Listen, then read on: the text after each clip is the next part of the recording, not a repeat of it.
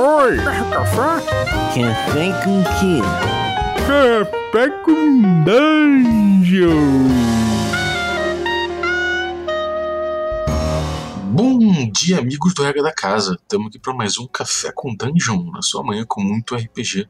Meu nome é Rafael Balbi e hoje eu estou bebendo um cafezinho aqui na minha caneca com E comercial do D&D essa marca que todos gostam. é, bom, já entornei cafezinho na minha ficha, mas vamos começar logo. Só preciso fazer um anúncio antes de chamar o Sembiano com a coluna da ID Cyclopedia. A partir de 5 reais você pode se tornar um apoiador do Café com Dungeon, um assinante, e assim participar do nosso grupo de Telegram, muito maneiro, com muita gente legal, inclusive a galera dessa coluna, que gosta de trocar ideias sobre RPG, sobre D&D e muito mais. E, bom, é, além disso, você participa de sorteios de itens dos nossos parceiros e também recebe conteúdo extra. Então, picpay.me barra café com dungeon, torne-se um assinante. Então é isso aí, vamos lá para nossa coluna D&D Cyclopedia. Sembiano, toca aí. Bom dia, D&Dzistas! Eu sou o Sembiano e a gente está começando mais uma D&D Cyclopedia. E hoje, na ressaca da Gen Con, a gente vai falar um pouquinho da Adventures League, mas de um ponto de vista mais dos jogadores, de quem já é jogador mais experiente, quem é jogador mais novo. E se, sempre quando tem Adventures League aqui, junto comigo, com Brave Sword, fala aí, Brave, beleza? Fala pessoal, fala Guga, boa noite, bom dia, boa tarde. O Joga de volta aqui também. Fala pessoal, assunto bem pertinente depois dessa Gen Con, vamos falar de Adventures League. E como eu comentei, sempre quando tem Adventures League tem o nosso Daniel Cabelo, que agora é só cabelo. Saudações companheiros de aventura, mestre cabelo na área. e junto com ele, uma pessoa que eu conheço já faz fazem alguns anos, a Ellen. Tudo bem, Ellen? Oi, pessoal, eu tô bem. Vocês estão bem? Quem tá ouvindo aí tá bem. Eu espero que façamos uma boa apresentação aqui para vocês. E uma pessoa que eu tive o super prazer de conhecer recente, que é a Pati Brito, lá do Café com Dungeon, colaboradora, e que vocês já ouviram aqui falando de X-Crawl. Tudo bem, Pati? Tudo bem, Gustavo. Tudo bem por aqui. Espero que todo mundo esteja tranquilo. Você achou que não voltava tão cedo? Ó, já. Aqui, Café com Dungeon, assim, sempre um já vira parte do cast já. Que bom. Bom, como eu falei, a gente vai falar de Adventures League. Eu senti muito antes da gente, com as pessoas muito com dúvida ainda da, da Adventures League, né? Então, Dani, dá um remind pra gente, assim, de como funciona a Adventures League e aquela velha pergunta, né? Porque juro para você que três semanas antes eu vi, mas tem aqui no Brasil? Pois é, né? A Adventures League, ela é um sistema de jogo organizado, assim, ela existe em vários outros RPGs, ela existe em vários outros jogos que, assim, meio que de uma forma competitiva ou de uma forma de campeonato, aí no caso como RPG, ele não é um jogo competitivo, ele é mais uma forma de jogo organizado, no sentido de que há um conjunto de regras além do sistema que as pessoas se unem para jogar aí no caso aquelas aventuras oficiais, de uma forma pasteurizada, para que você consiga jogar em qualquer mesa, em qualquer lugar e ter uma experiência semelhante a principal premissa da Adventures League é você conseguir jogar numa loja, num evento, numa convenção, ou até mesmo em, outro, em outra cidade, outro país, e ter aquela mesma experiência daquele D&Dzinho que você gosta. Ou seja, é uma, uma coisa mais contínua, né? Isso. Assim, o, o, quem já organizou a RPGA, né, que é meio que o pai da Adventures League, é, os eventos aconteciam principalmente em lojas ou, ou praças públicas, com várias mesas simultâneas, você não necessariamente precisava jogar com o mesmo mestre para sua campanha continuar, ou você jogava vários one shots que você ia somando para dar uma campanha mais completa e você conseguia ter essa experiência continuada mesmo que você não conseguisse encontrar seu mestre. Porque vamos dizer assim, é, você tem, por exemplo, numa biblioteca pública, aí tem ali três ou quatro mesas, de repente seu mestre faltou, você consegue jogar na outra mesa e o seu personagem vai continuar a sua história e vai continuar evoluindo, independente do, do,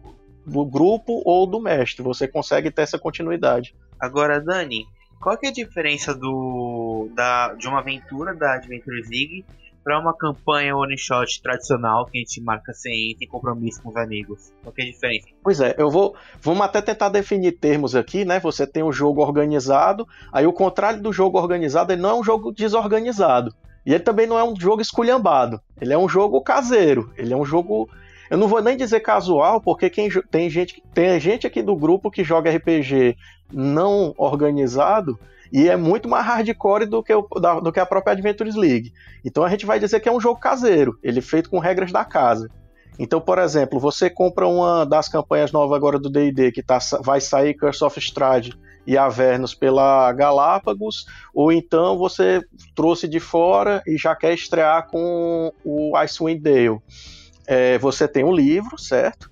E o que vai diferenciar a partida oficial organizada com você, você só pegar o livro e juntar a galera para jogar é que se você seguir as regras da Adventures League, que vão estar disponíveis no Players Guide e no DM's Guide, são dois documentozinhos que tem no site da Adventures League, é, você vai ter uma restrição para a criação de personagem, que você é permitido criar com o livro do jogador mais um suplemento, e algumas restrições, além do fato de você usar aquela regra de seleção por pontos, ao invés de atributo rolado.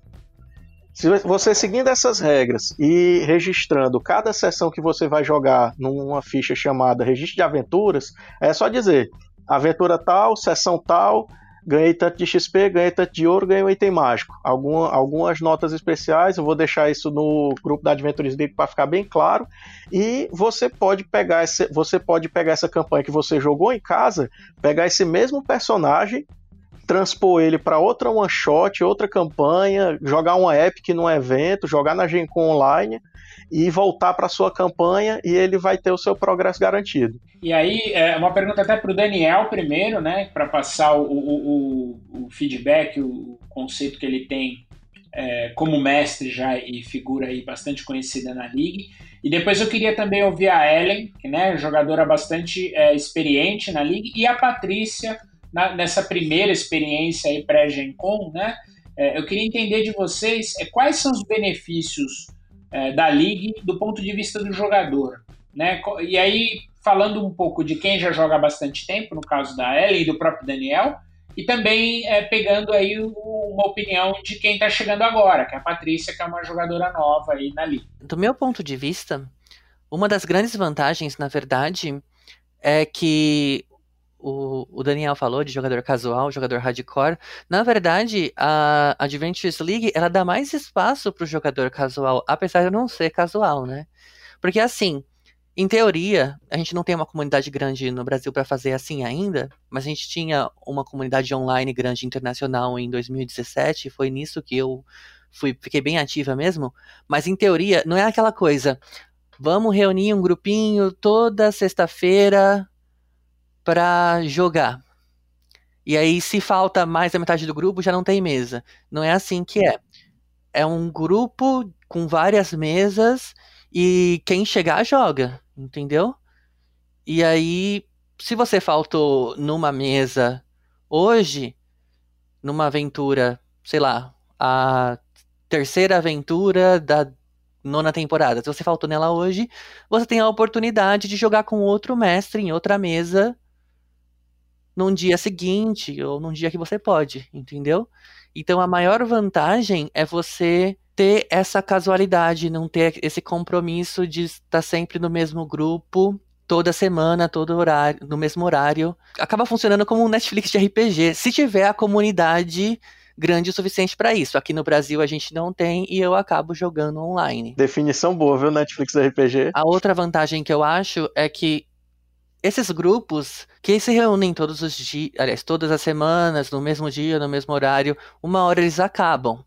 E aí não tem aquela questão, aquela, aquela experiência de você pegar um personagem do nível 1 e levar pro 20. Eu nunca ter, conseguiria ter feito isso num jogo de campanha caseira. Porque sempre acaba antes. Ellen, posso, posso dar um adendo? Você tem acho que não sei quantos personagens nível 20 da League. Eu nunca joguei com de nível 20, do 1 ao 20 campanha. Já começa por aí.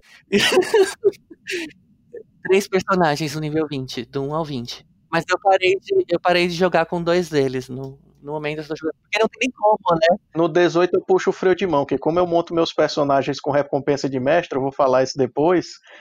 Aí eu, como eu queria ter a experiência de jogador, eu, puxo o freio de mão no, no 18 e travo. Eu nunca teria essa, essa experiência de ter um personagem do 1 ao 20 numa mesa regular, uma mesa homebrew que o pessoal fala, né?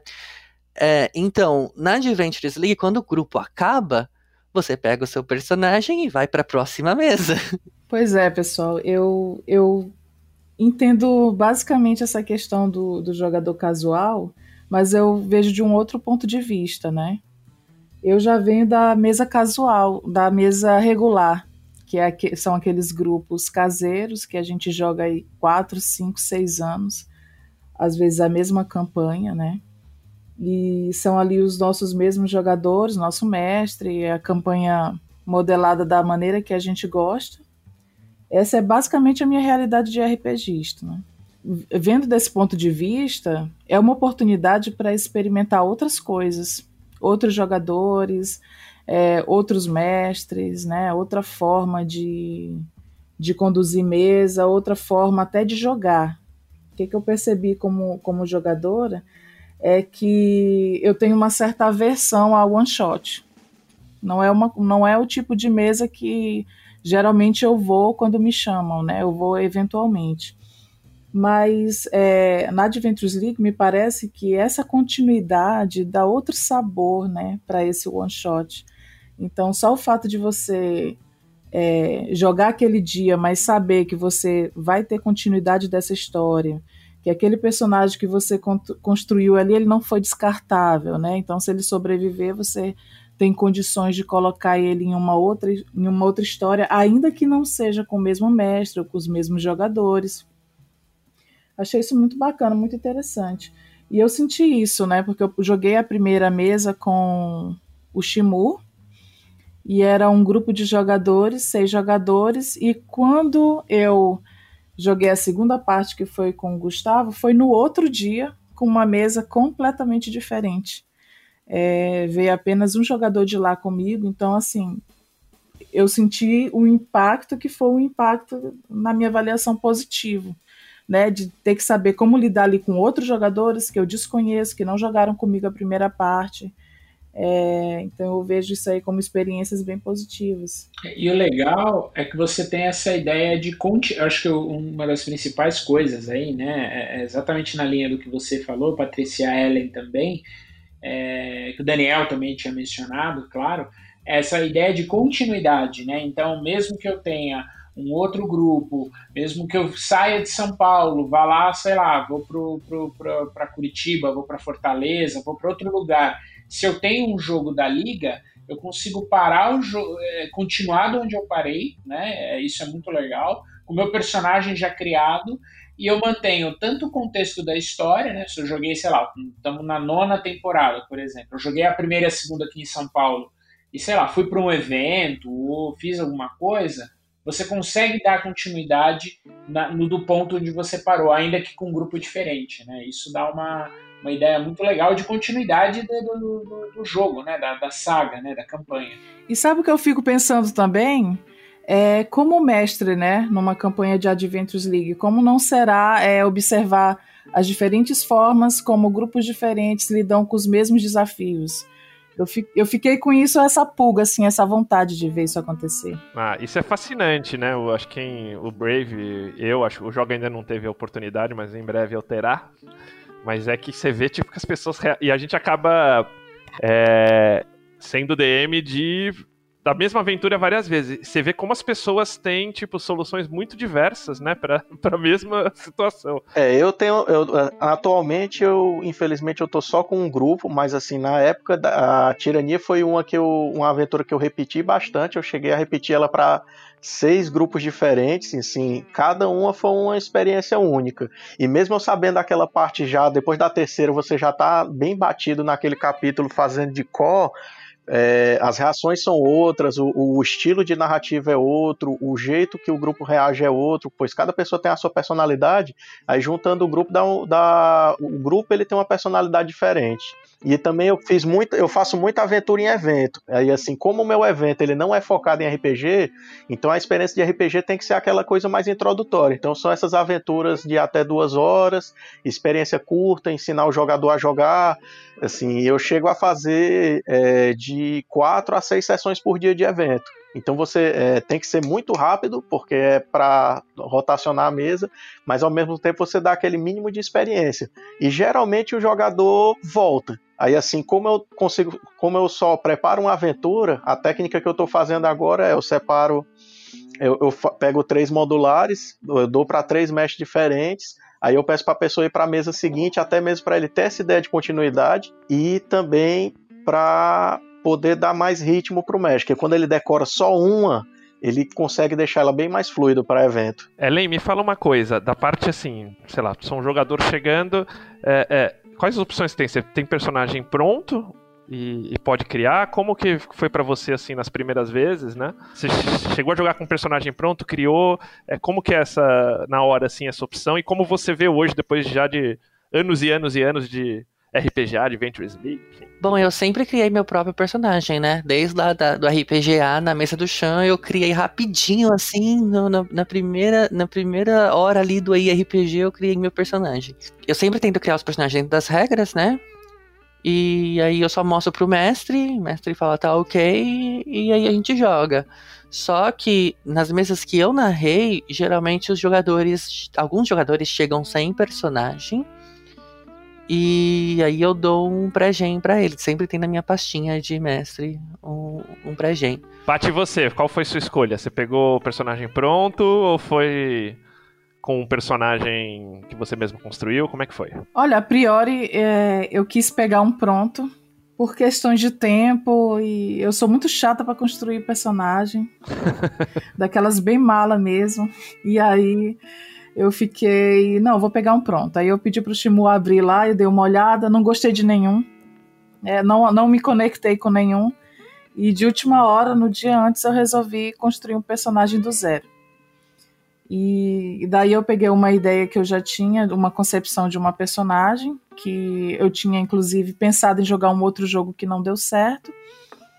E fiz essa, de última hora. E assim foi. E assim foi, e foi melhor, porque eu acho que quando a gente constrói o personagem, a gente se conecta melhor com ele. Eu não curto muito muito one shot também. Eu vi nisso na liga também e eu, eu tenho essa conexão com o personagem. Fala, Ellen. Tem a questão também de que até o nível 5 na Adventures League, e geralmente todo jogo organizado tem uma versão disso. Quando você joga com um personagem que você escolheu, ou quando você joga, mesmo com o que você tenha criado, até o nível 5, você pode reconstruir o personagem desde que você não mude o nome. Você pode muito bem chegar numa mesa, pegar o personagem pronto, chegar em casa e fazer o seu próprio. Ou você pode fazer o seu e, ah, não ficou bem do jeito que eu, que eu queria. Aí você muda. Até o nível 5 você tem a liberdade de fazer mudanças no seu personagem, qualquer mudança, menos o nome. Isso é até uma regra para é, ajudar o novato a experimentar. Ele pega aquele primeiro personagem, é, aprende a mecânica, gostou, não gostou. Não, mas você pode mudar isso aqui um pouquinho. É, eu estou até refazendo a minha, minha pasta de personagens, vou tentar deixar um pouco mais otimizado, que a Wizard é péssima com o personagem pronto é, e tentar dar uma variante, porque antes eu só trabalhava com o personagem do Regras Básicas, do Basic Rules. Aí agora que eu tô com os livros na mão e os termos em português, eu vou começar a explorar, de pouquinho em pouquinho eu vou acrescentar raça nova, classe nova, e é exatamente pro, é, essa regra é pensada para o novato que é para ele experimentar e para ele experimentar o máximo possível, porque o joga até o nível 5 você pode jogar de 5, 10 aventuras e experimentando aos poucos, e não ficar com aquela sensação de, vixe, não gostei, vou ter que jogar esse personagem fora. Ou então vou ter que começar tudo de novo. Não, você pode prosseguir a partir dali e você pode ir experimentando as várias opções de personagem que você tem. Mudar raça, mudar, mudar cor, mudar um talento, mudar um poder, trocar, é, é, desde que você não troque o nome, que o nome é a identidade do seu personagem. Eu aposto que você, inclusive, tem um aí nas, nos livros de português e o Guia do Tiferino. Pois é, o Guia do Tiferino tá aí e ele é a minha muletinha. Nessa Live 2020, que foi o evento que aconteceu antes da Gen Con, que rodaram pela primeira vez a DDAL-10, que é a Ice Road Truckers, que é a, a aventura de estreia da da temporada 10, eu fiz uma personagem já com o intuito, tipo, ah, eu vou fazer essa personagem, ela é uma guerreira com Magic Initiate pro nível 1 e 2. Quando chegar no terceiro nível, eu transformo ela no Eldritch Knight. Então eu já fiz com o intuito de, tipo, reconstruir ela a certo ponto, sabe? Aí você vê quando o jogador da liga é Munchkin. é. Vocês você podem pega- fazer isso. Você pode começar com o guerreiro, que tem CA mais alto, aguenta mais tranco nos primeiros níveis, que é mais letal, aí depois você transforma num mago e, e bola pra frente. Pode, isso, isso faz parte das regras. Rapaz, eu digo logo, mago, mago só existe a partir do quinto nível, porque mago só é mago quando tem bola de fogo. Você não tá entendendo que a Ellen, a Ellen cresceu companheira do Gorak. É verdade. Agora, é, Sembiano e, e Daniel. é, a gente sabe que ah, alguns eventos podem ter diversas mesas da, da Adventures League rolando ao mesmo tempo. É, como acontece, por exemplo, na Epic, que são diversas mesas jogando uma, uma mesma campanha. Como é que, que funciona essa dinâmica? Num evento, né, pode ser tanto num salão de uma loja, numa biblioteca pública, numa praça pública ou numa convenção. Você tem as DDAL, que são as campanhas modulares comuns, além do livro, além do livro da campanha principal, vamos dizer assim, né, que ele pode ser tanto jogado em casa como ele pode ser oficializado seguindo algum, algumas diretrizes. É, a Adventures League lança, através da DMs Guilds, as modulares, que são essas DDAL que a Ellen mencionou. Elas são uma campanha de várias one-shots, que se você jogar elas na sequência, dá uma ideia de continuidade. Além disso, você tem as Epics, que são aven- aventuras one-shot, que elas foram feitas dentro daquela, daquela, daquele arco de história, né? E que eles apresentam grandes momentos desse arco. Aí esses são jogados com várias mesas ao mesmo tempo e todas elas coagindo para o mesmo evento. Tu- toda aquela ação vai definir o rumo da campanha. Enquanto as DDAL normais, você pode ter 10, 15 mesas rodando a mesma aventura e você vai ter experiências individuais entre cada mesa. Mas exemplo, a Eberron, por exemplo, não é uma DDAL. A Eberron é uma DDAL. Aí a, a diferença é, existe a Adventures League da e, de Eberron, ela tem toda uma campanha própria, é como se tivesse a League da Eberron. Ela está até dentro do programa da Adventures League, sendo que ela está separadinha. É diferente de Ravenloft, que Ravenloft você pode ir e voltar. No, em Eberron você existe lá. Então, por exemplo, eu não posso fazer um Warforged em Forgotten Realms ainda, porque o Warforged não está oficializado. E nem usar meu guerreiro quarto nível de Eberron numa campanha. De Forgotten Realms, perfeito. Aí isso aí o mestre vai ter que olhar e não, ó, essa, da- essa daqui é daqui. Aí ainda são universos separados. Agora eu posso usar, por exemplo, eu tô jogando Avernus, temporada de Avernus, com um personagem que chega no quinto nível. Eu poderia ter ido pra mesa da Ellen com esse personagem, por exemplo, a mesa da Ellen que foi de Moonshais. Pode e não pode, porque se tu desceu, é, tu sabe que tu tem que achar um jeito de voltar. E assim, pela, assim como assim como Ravenloft, aí é uma peculiaridade de Avernus. Se tu desceu pra Avernus, tu vai ter que achar um jeito de sair. Mano, mas assim, se tu tivesse lá no Elemental Evil, lá em Moonmaster, no outro lado do continente de Toril, tu poderia estar em Moonchase, tu poderia estar em Chute, tu poderia ir pro norte e voltar. Porque como tá dentro da Costa da Espada, tá dentro do- dos Forgotten Realms, pode. O que você criou para Forgotten Realms na, no guia da Adventures League normal, você pode jogar qualquer DDAL. Aí só tem essas peculiaridades de Ravenloft, que Ravenloft você tem uma dificuldade para sair, assim, tem como, mas você tem dificuldade para sair, e Avernus você fica preso a partir do momento que você desce. Se você tivesse em Baldur's Gate, não tivesse descido, dava para ter continuado. Daniel, se eu não me engano, rolou uma, uma treta dessa com, com item mágico de Ravenloft no, no Flash. Foi o, o Amulet of Ravenkind, que o pessoal tava pegando ele em, em Ravenloft e tava transportando item pra campanha de Forgotten. Cara, eu vou até. Eu tenho que revisar isso daí no, no Character Compendium, que ele é que diz quais são os itens problemáticos e, e- e proibidões. Mas se eu não me engano, o Amulet, o Amulet of Heaven estava no meio desse balaio. Eu, eu, eu sei porque eu tinha, eu, eu, como mestre, eu, tenho acesso, eu tinha acesso a alguns itens e eu tinha um personagem que era só feito com item proibidão. Aí tinha o cara, ele tinha Tirania e tal, essas coisas, eu perdi tudinho. Esse personagem agora tá zerado. Ellen, como você vê essa possibilidade de, de mudança, assim, você que joga bastante tempo, você fazer essas mudanças meio de, de linha histórica do seu personagem? Porque pra quem não entende, por exemplo, numa, numa, num evento que nem a Gen Con, você tinha oportunidade de jogar, por exemplo, as aventuras de Icewind Dale, tinham duas aventuras, né, uma sequência da outra, é, e que depois vão ter outras aventuras que vão dar sequência nisso e que vão, vão estar disponíveis aqui pra gente jogar também. É, mas você tinha a oportunidade de jogar uma linha histórica das Ilhas Munchais, que é outra região de Forgotten. É, você, como jogadora, você fazia essa transição assim, de um pro outro, assim? Como é que era? Olha, eu, eu faço essa transição, mas ela raramente é de ida e volta. Por exemplo, a minha primeira personagem, a Sorrow, eu, Sorrow, eu comecei com ela lá em Ravenloft. Aí eu joguei todas as DDAL de Ravenloft com ela. E aí na temporada seguinte eu joguei. Era Storm Skin Thunder com ela. Mas aí eu nunca mais voltei para Ravenloft com ela. Daí pra frente, eu, ela já chegou no nível, tipo, 16, 17, aí eu fui jogando o que aparecia, né? Porque daí as aventuras vão ficando rarefeitas nesse nível. Mas assim, já aconteceu também, deu a minha personagem, por exemplo, da temporada 3, que é a minha favorita, que tá no nível 20 também. Eu queria voltar pra temporada 3, mas eu não consigo. É porque, assim, é, geralmente os mestres, a maioria, prefere narrar as coisas que estão saindo agora. Então é, acaba ficando uma coisa meio linear, sabe? Você passa de uma temporada pra próxima e não, e não tem muita chance de voltar. Eu meio que tô com esse problema também, que assim, mesmo eles deram uma freada no ritmo de lançamento de campanha, porque, por exemplo, no começo eu achava um sufoco, lançou Tirania. Tirania era uma, uma campanha de primeiro a 15 nível, demorei dois anos para fechar essa campanha. E ainda tinha as modulares dela. Em seis meses lançou o Mal Elemental, também com um livro e com uma campanha secundária.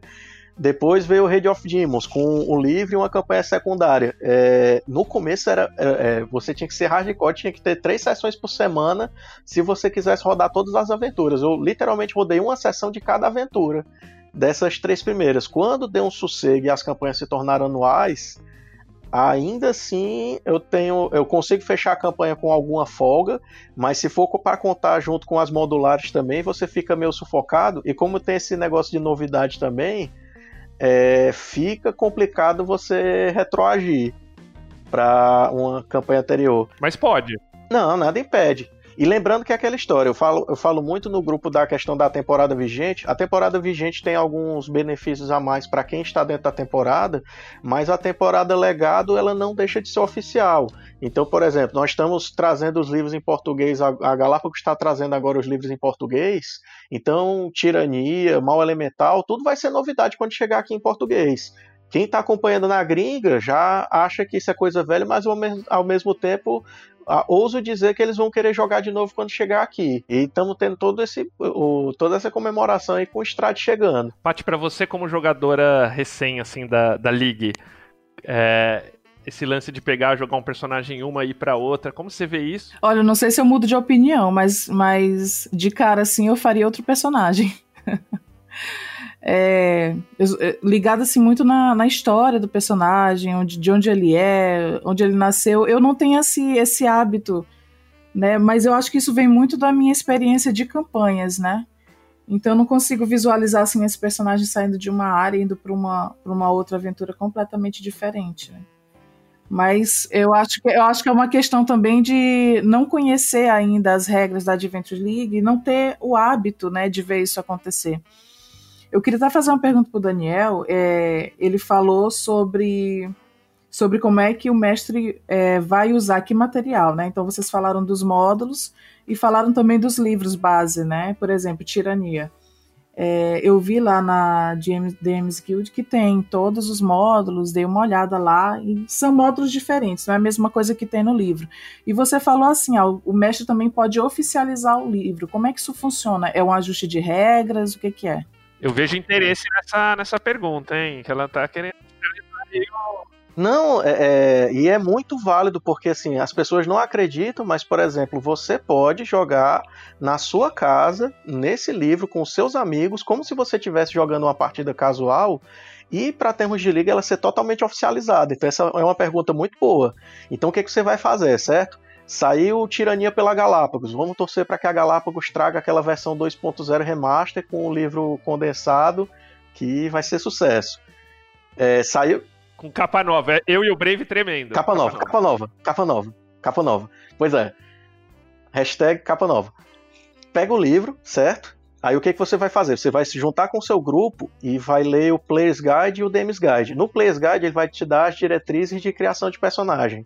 Aí você, cada jogador vai criar o seu personagem com duas diretrizes básicas, que vai meio que resumir o, o, o documento. Primeiro, é, criação de personagem é, com o livro do jogador mais um suplemento.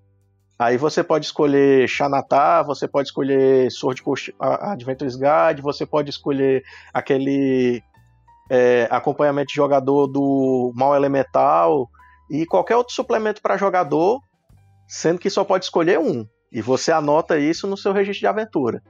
E outra é que o seu personagem tem que ser criado com aquele sistema de pontuação fixa. Ele não pode ser por rolagem de dados. Então você ou escolhe aquele esquema de atributo básico 15, 14, 13, 12, 10, 8, ou bota todos os atributos 8 e seleciona por pontinho. Aquele, aquele onde você deixa os seus atributos pré-setados. E a partir daí, registrando, sua, registrando seu progresso no registro de aventura, você jogando em casa, a sua aventura é oficial para Adventures League. Aí que legal. É muito bom mesmo. É, e aí, é, até um ponto, é, Daniel, que eu queria conversar com você.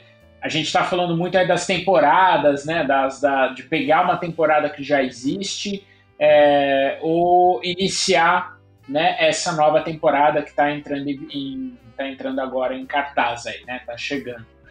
Mas o que acontece se eu já, eu já tenho uma temporada em andamento, né? Já tenho aventuras até de níveis mais altos e eu quero participar delas, né? Como é que funcionam ah, o que eles chamam de tiers das aventuras? Eu preciso começar no nível 1, é, eu posso começar no nível mais avançado. O que, que você, você e a Ellen, né, que já tenha essa experiência, podem nos dizer nesse sentido? Pois é, por regra você começa sempre no nível 1, certo?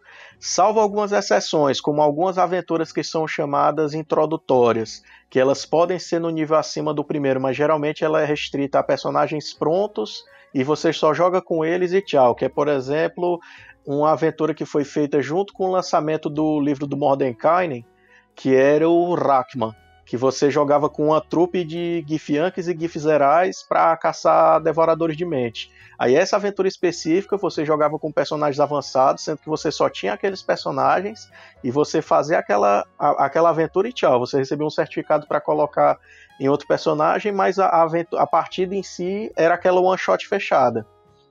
Então você tem que começar do primeiro nível, certo?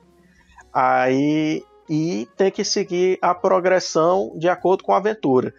Da temporada 9 para cá, ou da temporada 8 para cá, eles deram um, uma amenizada na regra de XP. O pessoal não gosta muito de contabilizar XP, foi, foi uma exigência da comunidade. É, gostaram muito daquela regra do Xanatá da XP mais compactada, né? Que você tinha pontos de progresso, então você ajuntava poucos pontos de progresso ao invés de contar milhares de pontos de XP para poder subir de nível. E a regra que está agora é: se você jogou ou uma modular ou um capítulo de um, de um livro, você subiu um nível. Assim, voltou que meio o, as milestones, né?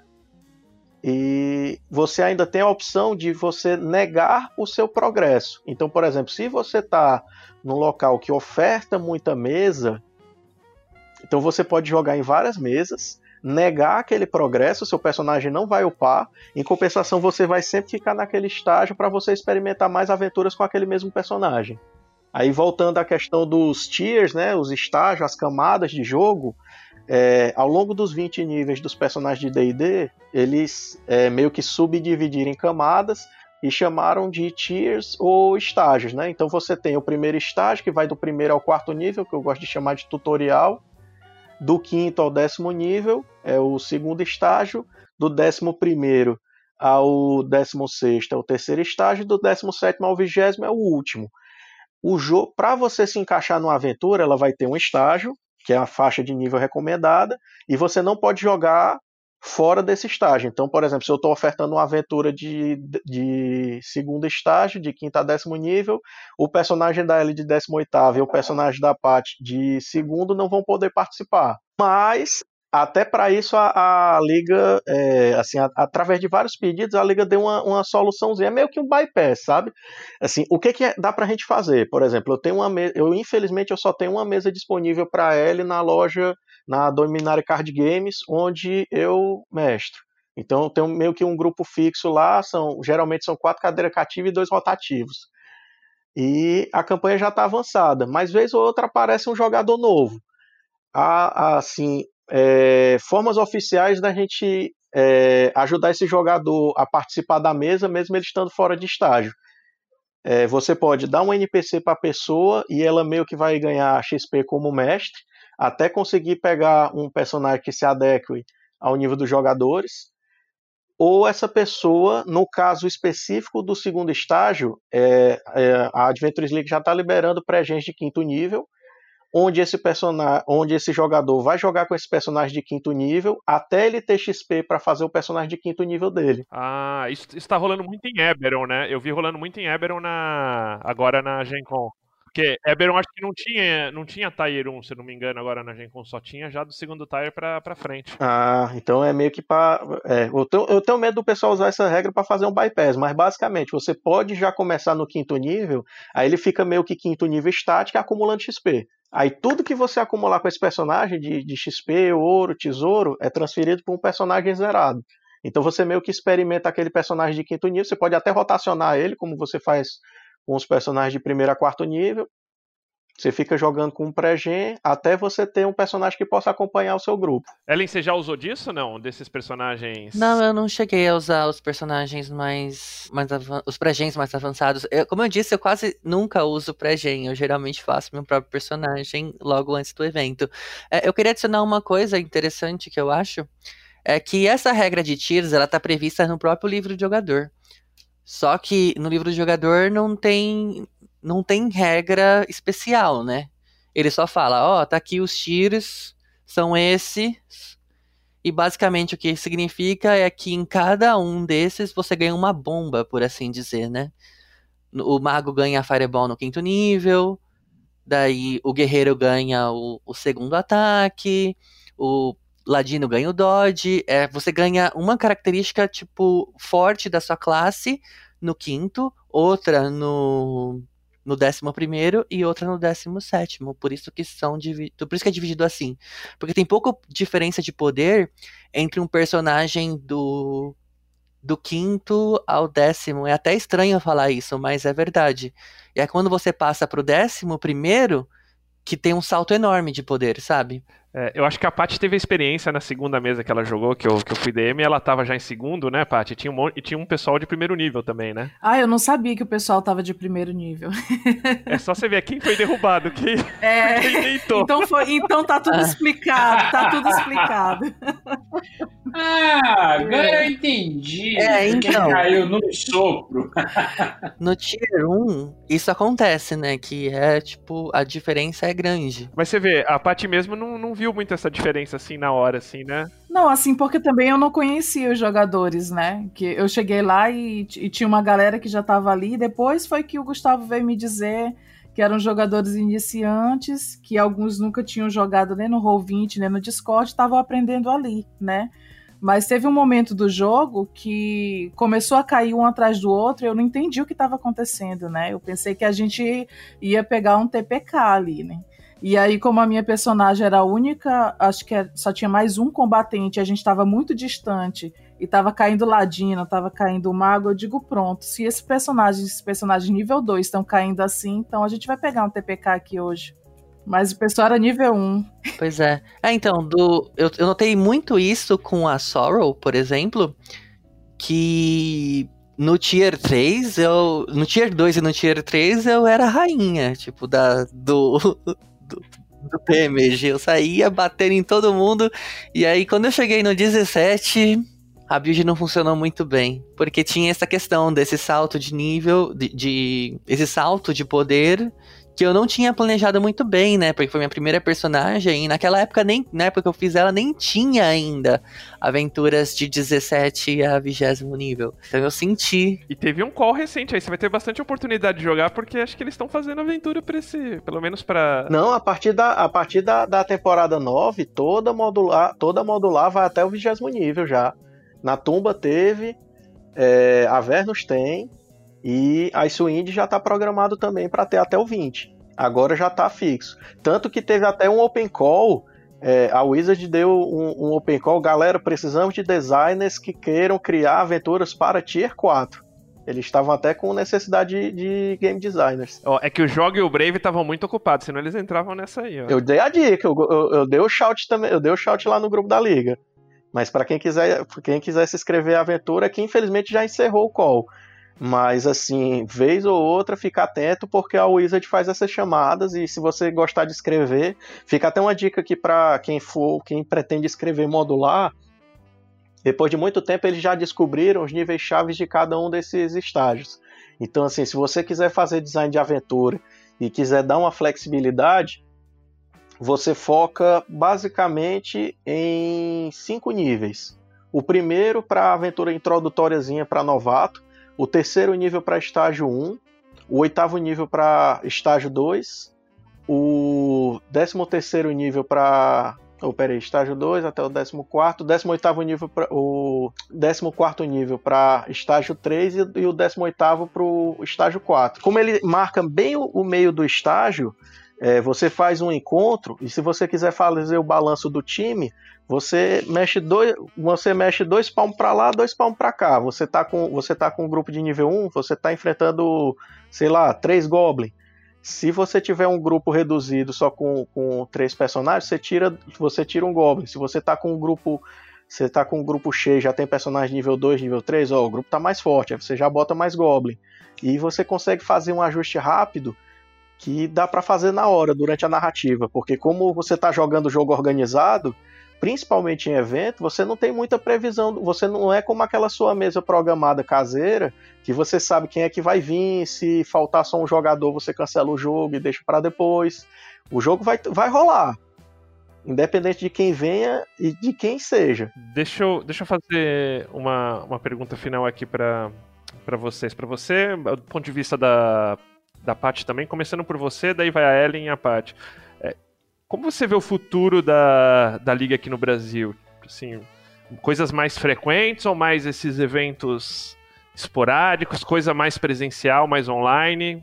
Começa aí, Dani. Essa pandemia deu um, deu um boom muito na parte online. Eu mesmo que só usava o Fantasy Ground como database, é, consegui sair da Inés, agradecer ao Demi Gambit por ter me ajudado. Agradeço também ao meu um dos meus mestres de bolso, o Vitinho, que ficou comigo no Fantasy Ground apanhando a ferramenta até a gente desengatar.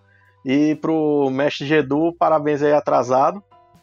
Mas assim, é, tanto no presencial quanto no online, é, a gente tenta fazer essa presença. Eu já estou há cinco anos na, na liga, eu vim da RPGA e eu tentei manter esse modelo de jogo organizado. A gente, eu tenho uma mesa fixa na Dominária que está desativada por enquanto pela pandemia, mas ela tem sempre o foco em novato, trazer gente nova, ensinar a gente a jogar, é, a, a, mesa até cede, é, pausar a campanha e voltar para uma mesa introdutória para a pessoa que, que quer aprender a jogar. Assim, é exatamente para trazer mais gente se tiver mais mestre interessado, a gente consegue ceder lugar. É, muitos grupos que querem abrir uma praça ou abrir um local público, a gente faz, faz divulgação. Que o, o importante é ter mestre e ter mesa. Se houver interesse da comunidade, a gente vai montando aos poucos até que a gente chegue nesse ideal, que você, na sua cidade, você sabe é um local onde você pode chegar, sentar e jogar. Mas acho que tem esse online, né, Ellen, que para você ajudou bastante. Sim, sim. Como a comunidade no, no Brasil era muito. não era muito forte. Aliás, até era em 2016 que teve aquele. Começou o Dungeon Geek, né? Tinha aquela, aquela cervejaria que. A cervejaria paulista que fazia toda semana. É, eu joguei muito lá. Mas como eu tive que ir para Guarulhos por três anos, eu fiquei só no online. Por, por três anos. Então, assim, com essa pandemia, realmente, eu acho que o, o boom vai ser online mesmo, por enquanto. E para mim, pelo menos, quando a pandemia acabar, eu pretendo voltar a narrar no, aqui em São Paulo mesmo. Bacana. Mas online também você pode narrar aí. A gente tem um projeto de, de seguir fazendo seguir fazendo esses eventos pelo menos uma vez por mês, né? Coisa menor. E, e quem sabe uns grandes aí. E, e Paty, como você vê isso como jogadora que recém chegou e, e é, na League? É, tem mais essa opção? Como que você você vê essa situação do online, né? Você, você, cada um de nós aqui é de uma cidade mais ou menos, né? Às vezes mais perto, mais longe. Fazer até uma revelação aqui, né? Me julguem, mas eu era jogadora que dizia que nunca ia jogar online. eu também dizia isso. eu nunca ia jogar online, nunca. Eu sou uma jogadora de mesa presencial e tal. E daí eu já mordi a língua várias vezes, né? As mesas, as mesas daqui da minha cidade que eram presenciais Hoje todas são online, né? É, tanto como jogadora quanto mestra. E essa participação dos eventos e outras situações que estão aparecendo que, que eu tenho jogado também, todas só demonstram que tem suas diferenças, mas que hoje é essencial que seja, seja mantido assim por questões de isolamento social. É, mesmo no fim da pandemia, eu pretendo manter pelo menos uma mesa online. Eu sei que as minhas outras presenciais dificilmente vão, vão se manter online, porque nós estamos assim se coçando de vontade de, de se encontrar de novo e tudo. É, e essa minha, minha experiência na Adventures League, ela trouxe também uma solução para uma questão que eu já estava tentando achar uma solução, que é a mesa de iniciante. É, como eu trabalho em meio educacional e sempre tem os alunos, né, diversos tipos me procurando para fazer aventura, e às vezes eles querem só experimentar, né? E daí é, o, o, meu planejamento hoje é abrir essas mesas de iniciantes pela Adventures League, tanto que eu estava conversando contigo que que eu já comecei a ver aqui o meu material e tudo, o que que eu tenho, o que que eu posso fazer, qual seria a campanha ideal para mim que sou iniciante, né? É começar a pensar. E aí me veio essa ideia de Tirania dos Dragões, que é um livro que eu tenho, que eu já li, e talvez eu vá, vá começar por aí. E Joga, foi disponibilizado muitas dessas temporadas de graça aí nessa pandemia, não foi? Foi, principalmente a campanha de Storm King's Thunder, ela foi disponibilizada por completo na gratuitamente na, na Demis Guild. É, eu não sei como está a situação agora, mas acredito que ainda esteja online a, a oferta. Então, a oferta eu acho que já encerrou a gratuidade, eu, eu conferi alguns produtos, é, mas foi uma oportunidade boa. Ele deu boa parte das aventuras de tirania, a, a, a de Storm King Standard quase completa tem muito material tem, tem muito material ainda gratuito principalmente as introdutórias assim então você consegue achar algumas aventuras de primeiro nível. É, voltando ao Curse of Strahd a aventura Death House que é, um, que é um, uma parte do um, um introdutório do Curse of Strahd ela é gratuita ela foi disponibilizada gratuitamente em, na, no próprio site da Wizard.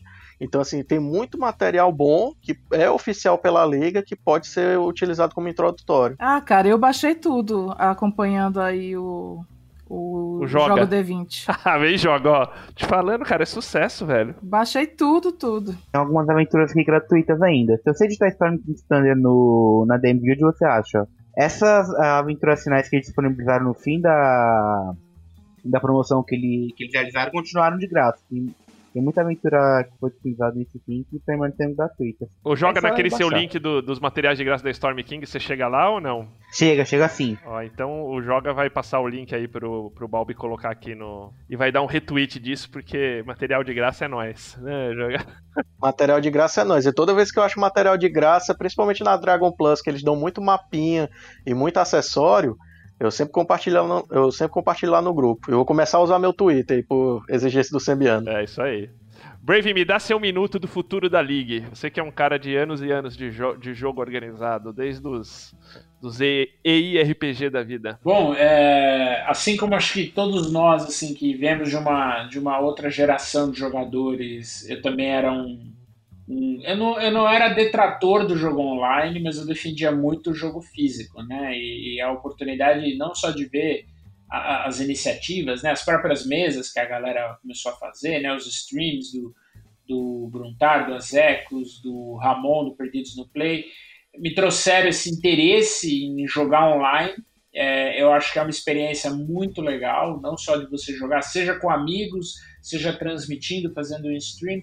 Então eu acho que é algo que veio para ficar. Não acho que substitua o jogo físico, acho que o jogo físico com amigos, com, com pessoas que você conhece, em eventos também, apresentando, por exemplo, a League para uma série de pessoas, é, ele é, um, é uma experiência diversa, mas eu acho que o jogo vem para ficar, o jogo online. A liga, o jogo online pela liga vem para ficar também. Veja aí a, o que a própria Ellen falou, né? A facilidade que você tem hoje de de repente encontrar um outro grupo, de seguir uma história, né? Mesmo não tendo aí eventualmente o seu grupo habitual, ou tendo um grupo habitual para jogar um, um homebrew e tendo uma, a, a, uma campanha de, de temporada rodando.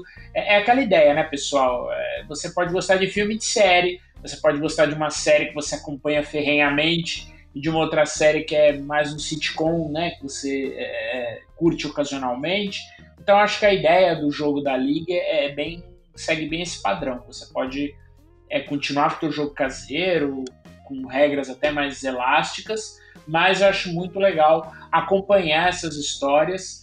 É, são histórias muitas vezes que correm é, é, em paralelo com a história do livro. Então, até por exemplo, nesse caso que a, no seu, Paty, que você vai mestrar a, a, Tirania dos Dragões, são eventos que às vezes cruzam o livro, é, são suplementares. Eu acho isso muito, muito legal porque você na verdade ganha aí não só a oportunidade de jogar uma história ou de ter uma outra visão daquela, daquela saga, né, que está no livro principal, e de repente até pegar um elemento do livro e pôr na aventura, ou pegar um elemento da aventura da Liga e pôr no livro. Então acho que, enfim, talvez essa mudança não ocorreria tão rápido, né, como hoje ela ocorre por conta aí de toda essa situação, pandemia, Covid e tudo mais, mas eu acho que é, é, é um movimento que vem, é inexorável, vai vir, a gente vai conviver com isso, e que bom, né? Que a gente tem aí mais uma opção para nos dedicarmos ao hobby que a gente gosta tanto. Bacana. Bom, eu queria agradecer a todos vocês, super obrigado pelo tempo. O Brave e o, e o, e o Joga da Casa, a, o Cabelo, Daniel Cabelo, a Paty e a Ellen. Super obrigado pela, pela presença. Eu que agradeço pelo convite e é isso aí. E procurem DM Ellen no futuro aí, aventuras da, da League. Paty, algum recadinho de fim? Não, só agradecer, né, por, por essa oportunidade de participar do diálogo. Eu aprendo bastante com vocês, eu acho interessante esse contato, né, e também mostrar para o resto do pessoal que dá para a gente fazer. Então, valeu aí. E eu estou em negociações com a Paty para trazer pra ela como DM da Liga também. Aqui, assim, é, exato. Abraça aí. Esse, assim. como diz o, o cabelo, é só é o sinal do Thundercats. Algum recadinho, Cabelo? Estamos aguardando aí a estreia da próxima temporada. Ao mesmo tempo, estamos aguardando ansiosamente aí a chegada do, das primeiras campanhas oficiais da Liga pela Galápagos. É, para se a Verno chegar ainda esse ano é, ela ainda vai contar como temporada vigente, mesmo começando é, a Swindale, porque tem um, um, período de prorrogação. Então, assim, como é uma campanha é, relativamente longa, ainda dá para mestrar ela dentro do período de vigência, para quem tiver interessado e trazer ela em português. É, quem quiser ser mestre da, da, liga é muito simples, assim, além do conhecimento básico que você tem no D&D, basta seguir é, algumas diretrizes básicas, que é ler o Player's Guide, ler o DM's Guide, e sempre naquela consciência de ensinar o novato e trazer gente ao hobby. É, e, e pergunta para nós, tem o grupo de Facebook, Adventures League Brasil, e a gente tá com o Discord, onde a gente vai rolar jogos da, da, da também, depois eu passo o Twitter junto aqui no, com esse episódio o link do Discord, passo, passo pro, pro Balbi também. Brigadão. É, e se vocês quiserem, a gente pode marcar um bate-papo lá no Discord, me, é, me, chama no grupo da Liga, a gente marca um horário para tirar dúvida, pegar conselho, algum capítulo que você não entendeu, alguma aventura que você queira narrar que eu já tenha narrado antes. E também para os mestres da Liga, tem uma iniciativa muito interessante do mestre Lefundes, que você bota DMs e o nome da campanha em inglês que vai ter um grupo de Facebook lá, aí é spoiler free, exatamente para os mestres ficarem discutindo o ponto de campanha. Joga, recadinho? Site pronto? Não. Isso é uma, é uma saga maior do que Crepúsculo, pra falar a verdade. Provavelmente só no, no final do mês. Mas para quem quiser acompanhar a notícia, material gratuito, é só acompanhar Jogo D20 lá no, no Facebook, Twitter, todas as redes sociais, a gente tá lá. Brave, Brave, você que, que não gostava de jogo online agora é o mestre das estrelas aí, das streams. Qual o seu recado, velho? Ah, bom, segundo semestre a gente tá com, com planos aí para essa campanha nova que tá chegando, Rime of Frost Maiden, então pode ser que surja aí entre uma temporada e outra de Dragonlance, que a gente encerrou a primeira, é, pode ser que surja aí uma, uma, algo bem interessante. Estamos, estamos em tratativas né, com, com grande Rafael Amon lá do, do Perdidos no Play. Quem sabe a gente não tem aí alguma surpresinha nesse segundo semestre. Ah, e o Brave é DM da liga. Ele só não foi na Gen Con porque ele tava, tipo, o rapaz é advogado e resolveu trabalhar agora na pandemia. Então daí. Nossa, me arrastaram, né, nesse finalzinho. Mas eu mestrei, eu mestrei na, na Gen Con, a aventura do, do grande é, DM Gambit, da Spectros Dracones. Foi uma aventura bem legal. E, e vale dizer, veja, é, o próprio Marcelo, né, o DM Gambit, ele tem comentado muito que a ideia das aventuras dele são aventuras de curtíssimo, curtíssimo, curtíssimo pra, temporada, né, com, com, tempo curto, né, como o, o Cabelo falou de duas, três horinhas. A ideia dele é criar. É o conceito da modular. Exatamente, é criar uma, uma sistemática que você consiga, inclusive, mestrar as aventuras dele né, no modelo da liga. Isso é muito legal. Então acompanhe aí futuramente, você poderá jogar com DM das estrelas nos eventos da League, lá no Discord, fica ligado. Um abraço todo mundo, muito obrigado e semana que vem, quinta-feira, é nós D&D Cyclopedia. É isso aí. Então, muito obrigado, galera, pelo conteúdo aí. Valeu sempre aí trazendo conteúdo legal pra gente. É, e também queria agradecer você que ficou ouvindo a gente até agora. Muito obrigado pela tua audiência. Eu queria agradecer também o pessoal que torna possível essa aventura, os nossos assinantes do picpay.me barra café com dungeon. Galera, muitíssimo obrigado aí, os nossos café expresso, os nossos café com creme e os nossos café gourmet. É, muito obrigado e até a próxima.